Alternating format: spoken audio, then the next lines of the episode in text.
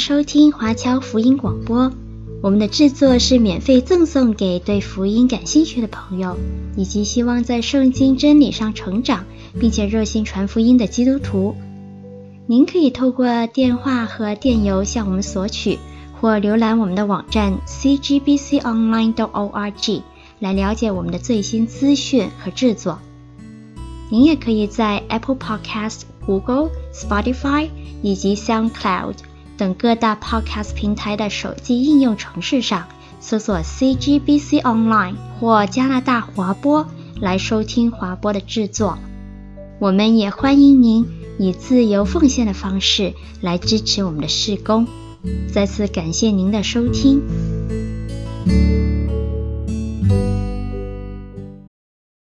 各位弟兄姐妹们平安，欢迎各位回到我们新约纵览这个逐日学的课程。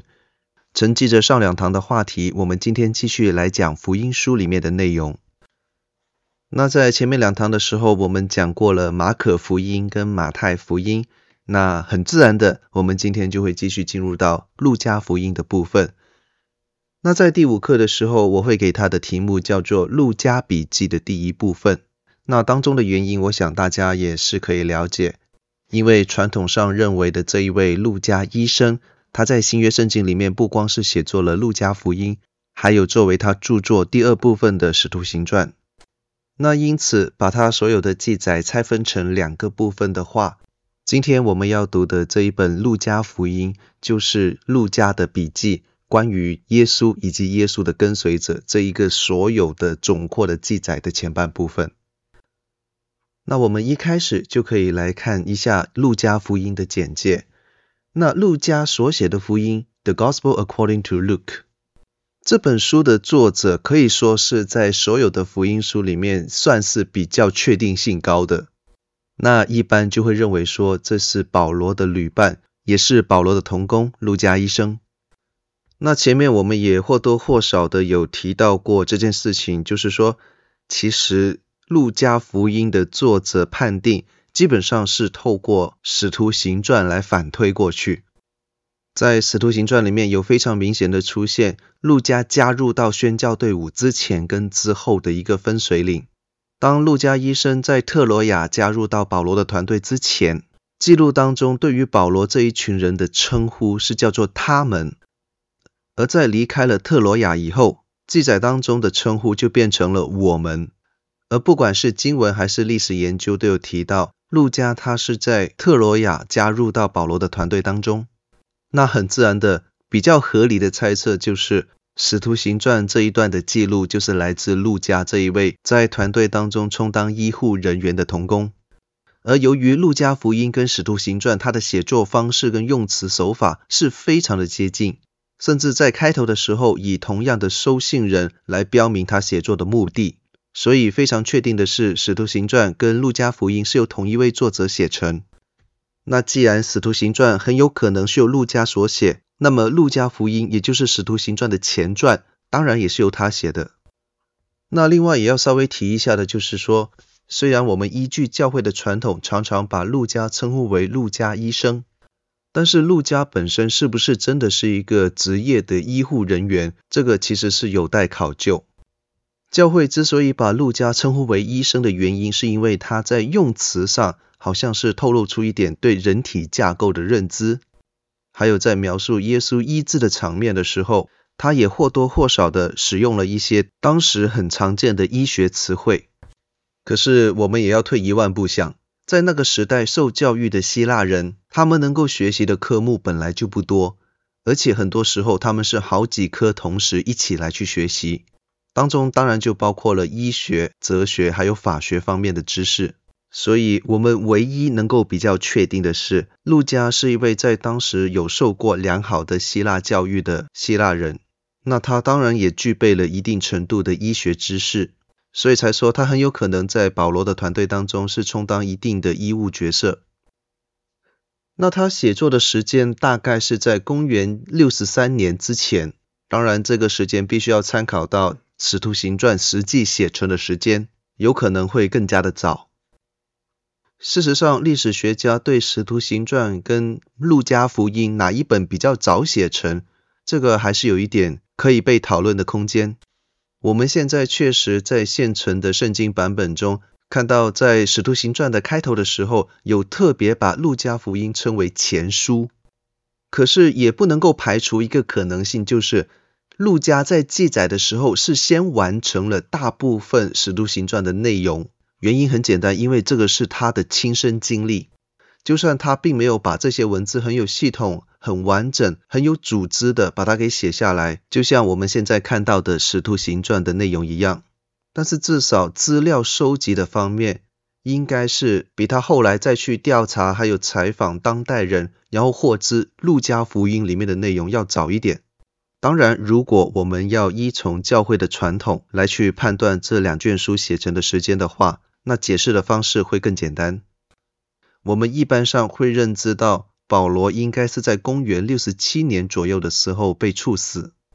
而在他离世之前的一段时间，基本上路加是跟他在一起。那在路加写完《使徒行传》的结尾的时候，似乎保罗还没有离世。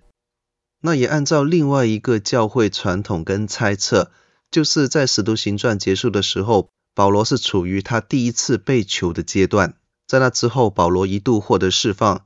那在他被释放的时候，他经历了两到三年的自由时间，似乎没有任何的圣经书卷是很清晰的记载保罗在被释放的那段时间里面的经历。那像他之前有曾经表示过，他想要去地极，也就是西班牙。那他是不是有在这两到三年的期间里面有去过西班牙，又回到罗马呢？其实没有太多人知道。我们这个课程晚一些讲到保罗书信的时候，也稍微会讲到一些关于这部分经历的猜想。那到了保罗写提摩太后书和提多书，也就是我们众所周知的，大概就是保罗的遗言的这些书卷的时候，那已经是保罗第二次被捕，应该就是在公元六十七年前后的时候。所以由此看来，如果说使徒行传是完成于保罗第一次被囚的后期。那大概写成的时间就是在公元的六十四年左右。那从感觉上来看，路加福音跟使徒行传写作的时间应该相差没有太远，甚至很有可能就是所谓的 back to back，就是连续写两封信发给同一个人。所以这样子来看，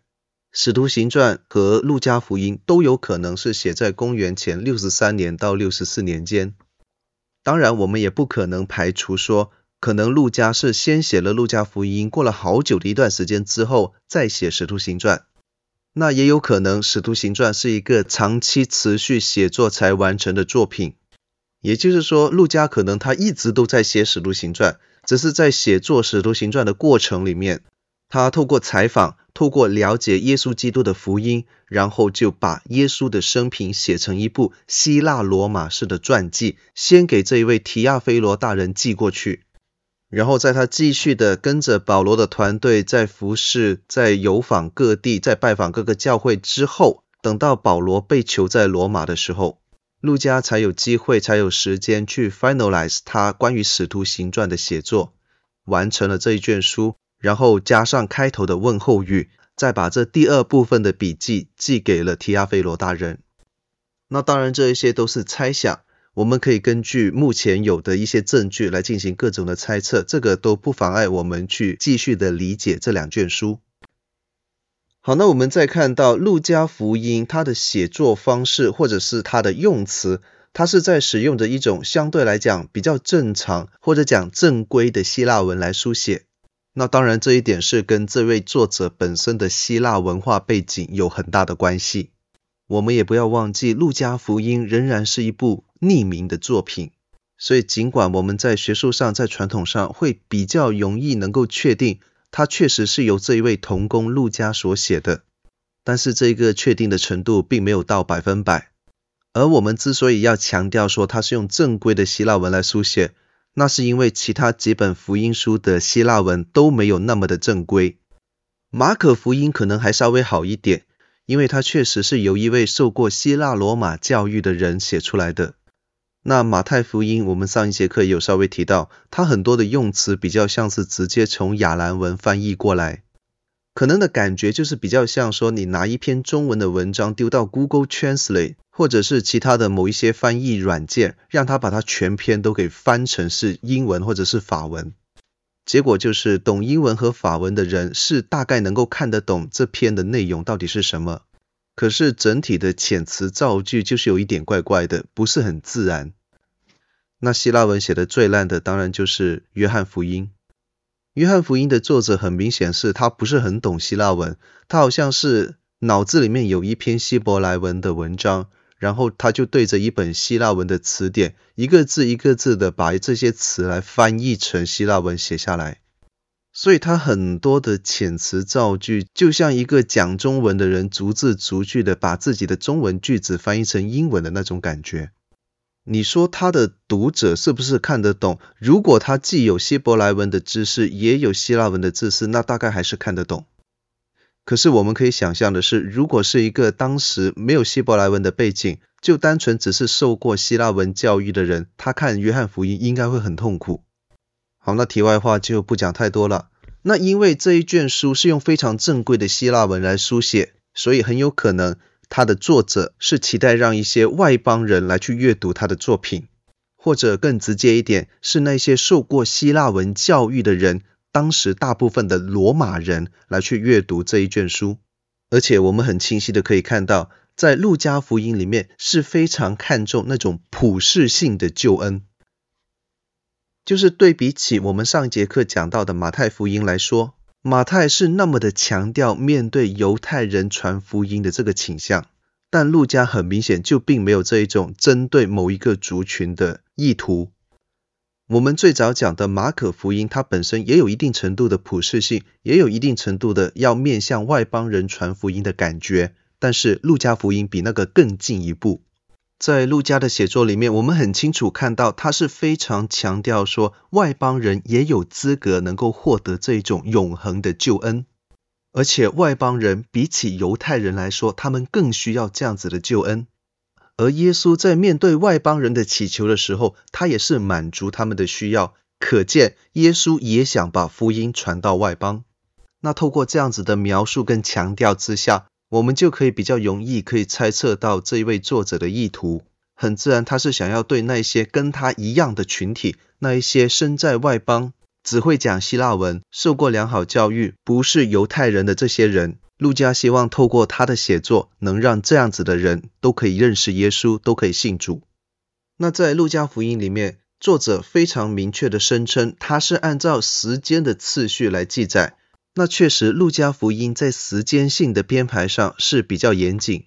而在当中，我们也可以看得出来，他是有自己独特的故事编排的逻辑。这一套逻辑很有可能也是借用了当时非常流行的那一种希腊罗马式人物传记的写作手法，正如我们在前面两堂提到的那一位提亚拿的阿波罗尼奥斯他的传记。所以在这里我们也看到，它是唯一一卷是非常详细的记载耶稣出生之前的状况的福音书。那这个当然也就是第一世纪希罗式传记文体的标准模式。路加福音另外的一个独特性，当然大家都知道，它是唯一一卷有续集的福音书，就是在记载完了耶稣复活之后，竟然还有后续发展。所以我们在阅读路加福音的时候，应该或多或少也要参考后面的使徒行传来一起阅读，这样我们可以更加的明白作者的意图，还有可以了解这一个记载脉络的一致性。另外，在华人教会当中，或许没有太注意到一点的，就是路加福音里面，在耶稣服侍的这个过程的记载当中，好像有特别的强调女性的作用。耶稣的事工里面有不少的女性发挥着非常重要的作用，而且有一些的事工似乎是离开了这些女性的信徒就没有办法完成。所以从这个角度来看，路加似乎是并不避讳当时犹太人非常强调的男性为主的社会生态。反而是呈现出他作为希腊人，从一个更开明、更平等的社会形态的角度，再来去观察耶稣的服饰，从而给耶稣在地上服事的这三年半的时间，提供了另外一个层次的诠释方法。好，那接下来我们来看路加福音对耶稣有怎么样的描绘。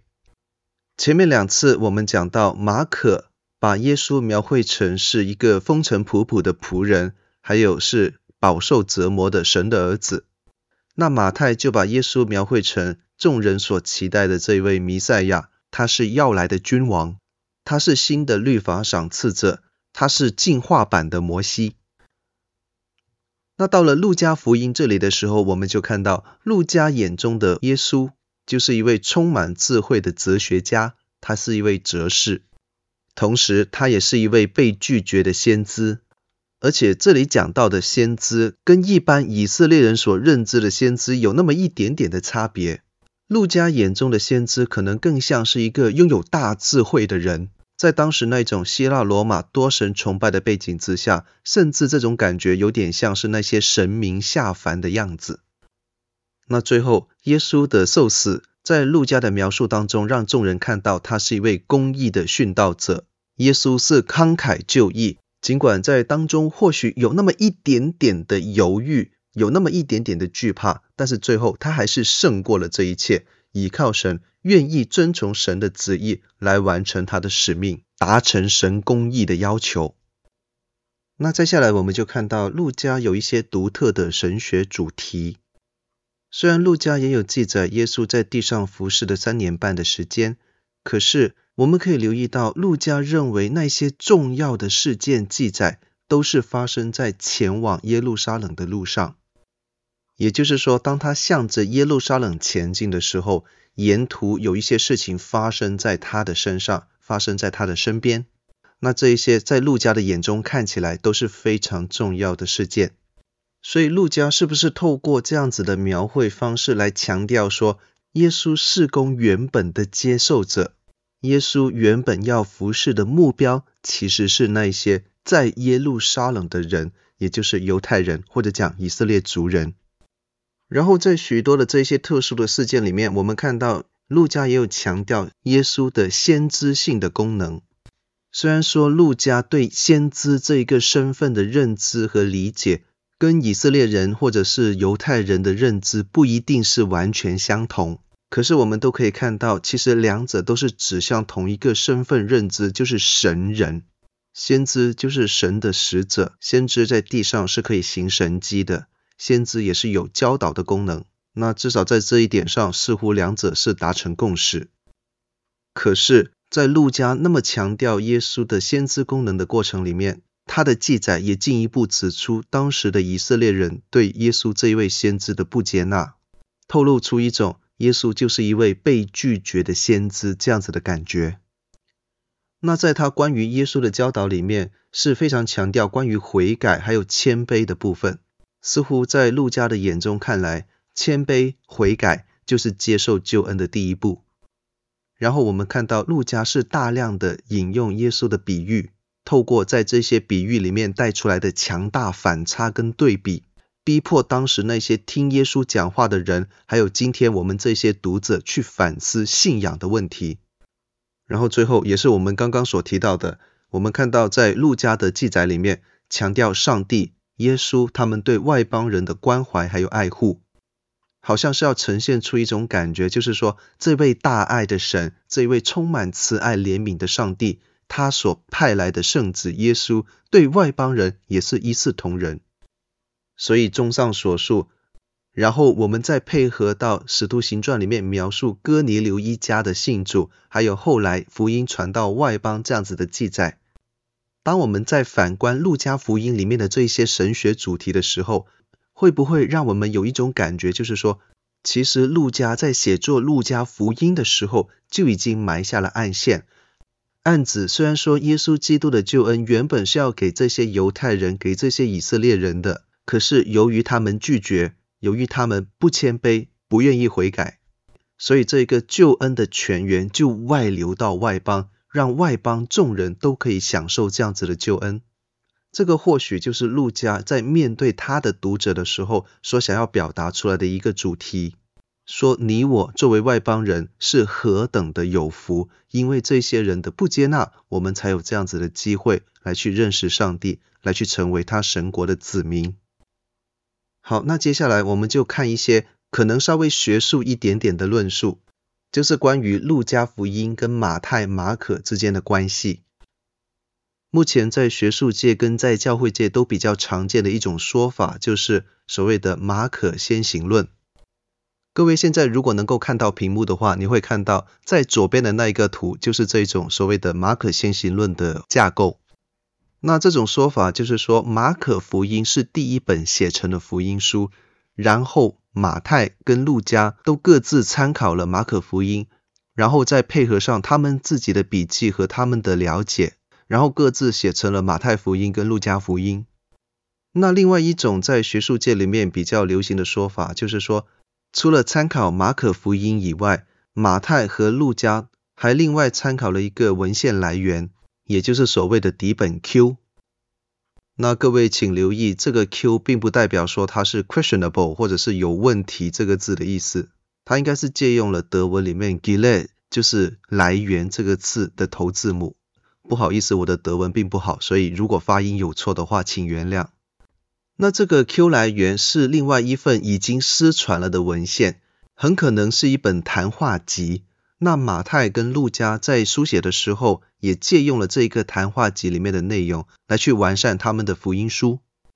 之所以有人提出这样子的见解，是因为马太跟路加之间其实有很多的地方还是有不少的雷同之处，而这些雷同之处并不是出自马可福音。各位看下一页的这一幅图就更清楚一点，这里就列出了马太福音、马可福音还有路加福音它们的内容相似度。那这个图我们也很简单的来去解释一下。首先是马可福音，马可福音里面有百分之七十六的内容是同时出现在路加福音跟马太福音里面，而相对应的部分在马太福音里面有百分之四十五，在路加福音里面有百分之四十一。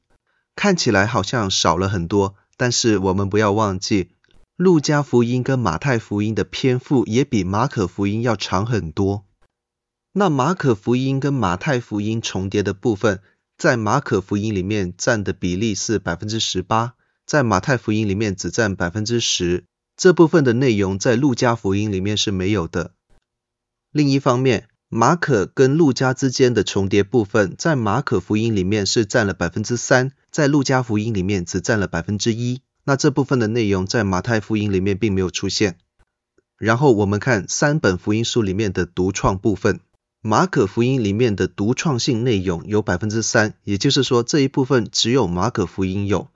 那相对的，路加福音里面有百分之三十五，马太福音里面有百分之二十，也就是说。三本福音书里面，独创性部分占比最高的是路加福音。路加有相当多独特的资料来源，那当中当然有不少是来自于耶稣出生之前的这些记载。那在这个图最中间下方的部分，所谓的 double tradition，就是我们刚刚讲到的两个来源的假说。这部分的内容在路加福音里面的占比是百分之二十三，在马太福音里面占了百分之二十五。那这部分的内容就是所谓假说里面的 Q 来源，或者讲 Q 底本。刚刚讲到的这一些都是在圣经学术界里面关于文本研究的内容。我想各位弟兄姐妹大概知道就可以，也不用太深究。可是如果你想要拿这一些来去在主日学或者在别的时候使用的话，也欢迎你在 YouTube 上面把这一页截图下来。如果实在不知道怎么办，你也可以 email 给我们华播中心。我会请童工把这一些 PowerPoint email 给你。那在这边我们也要看一个比较有趣的话题，就是说路加福音对马可福音进行了相当程度上的大删减。有一些我们在读马可福音的时候觉得是非常重要的事件，但是路加并没有把它记载下来。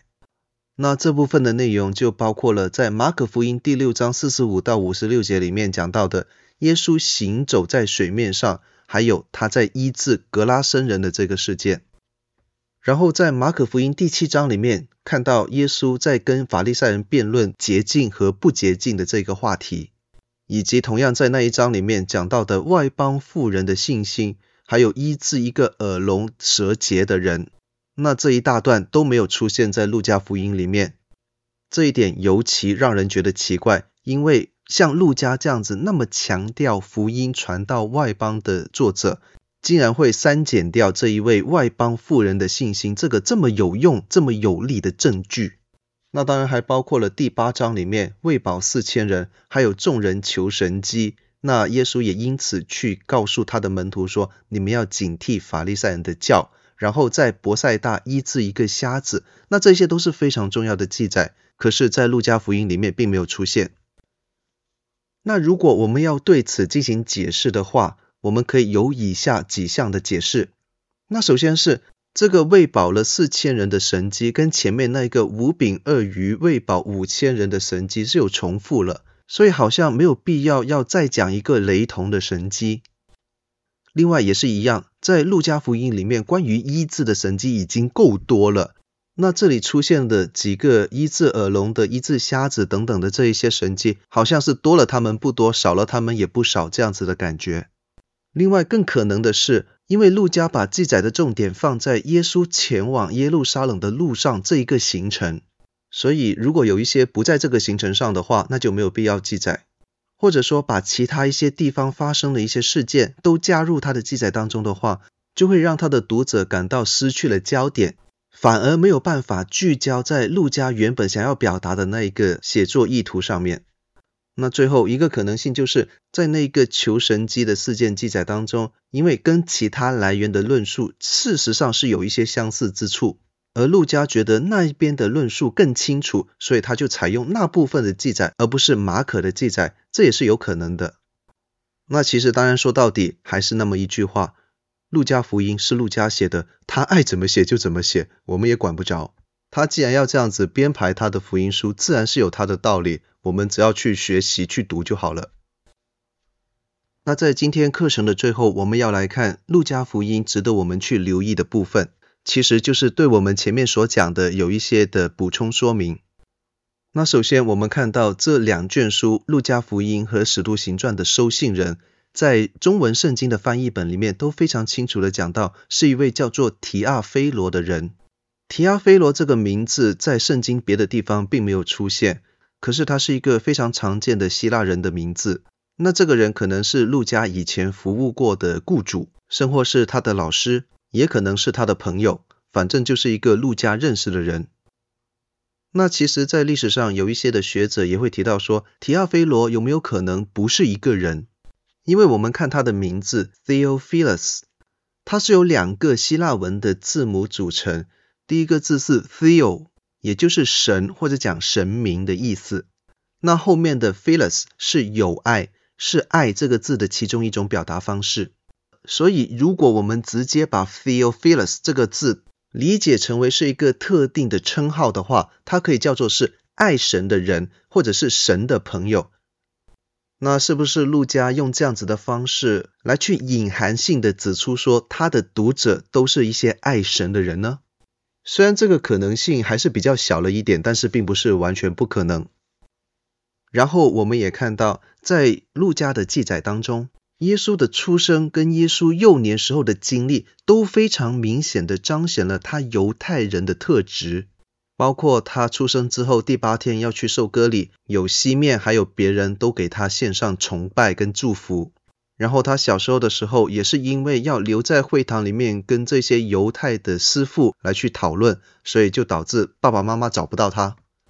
那这一些这么犹太的记载。跟后续的那些普世性的记录是形成了一个非常鲜明的对比，好像也在制造一个铺垫。因为在前面讲到的那些，就是暗示了，其实他这一位神的儿子，这一位伟大的先知、伟大的哲学家，原本就是要安排来给你们这些犹太人得救用的，但是你们却拒绝他。那在路加福音里面也是独有的，特别强调耶稣前往耶路撒冷这一个路程上面的旅行步道路，从第九章的五十一节一直到第十九章的二十七节，那在这当中就有大量的比喻跟教导，这一些可以说是路加福音里面的最核心的信息，而这一切的核心信息是耶稣带在身上，以耶路撒冷作为目标，一路的前进。在整个路加福音里面，我们看到他是非常强调耶稣的先知身份，强调他对以色列人的重要性，着重在耶稣的教导，特别是普世性相关的教导。那大多数的比喻跟教导都透露出一种全地都需要救恩的信息，也可见救恩信息的宝贵。那在讲到犹太人的部分，就非常强调耶稣被拒绝这样子的主题色彩，而且透过那些外邦人的顺服，来进一步的反衬出这些以色列人是多么的被蒙蔽和多么的不应该。所以，就正如我们一开始的时候所讲到的，因为这些以色列人、这些犹太人心里刚硬，拒绝了耶稣基督的福音，所以原本要留给他们的救恩，现在变到全地都可以享受。这一个很明显就是路加福音里面的核心主题，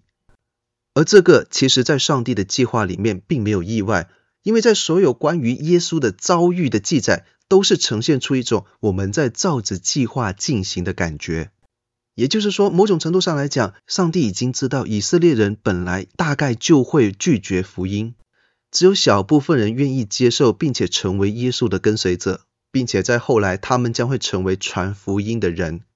那这一切，其实在上帝的眼中看来，都是在照着计划进行。上帝没有失算。那这一切的主题色彩，还有各种各样的论述，因为陆家作为一位科学人，他是一位高知识分子，而且他的写作，他的语言运用是非常的专业。非常的正规，就让这一切的核心信息跟主题更显得有公信力，更有内容，让陆家原本的读者看了以后、听了以后，就真的愿意信服，愿意像路加一样来跟随这一位永生神，信这一位拯救他们的耶稣基督。